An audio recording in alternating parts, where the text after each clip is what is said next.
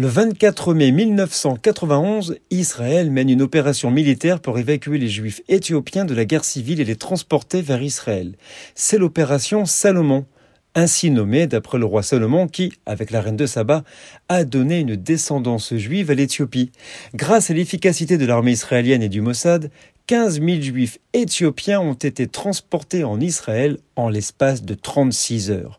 Organisés secrètement afin d'éviter les problèmes diplomatiques avec les pays voisins de l'Éthiopie, les juifs éthiopiens ont été évacués par des avions de transport Hercule C-130, rendus possibles aussi grâce à la coopération entre les gouvernements éthiopiens et israéliens, ainsi qu'à l'aide des États-Unis et d'autres pays.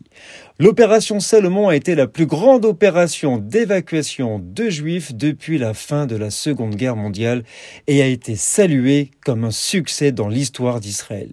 Les juifs éthiopiens ont été transportés en Israël en toute sécurité et ont commencé une nouvelle vie où ils ont dû faire face à de nouveaux défis avec courage et détermination le New York Times a titré Pour la première fois dans l'histoire, des milliers de Noirs sont amenés dans un pays, non pas enchaînés, mais dans la dignité, non pas comme esclaves, mais comme citoyens.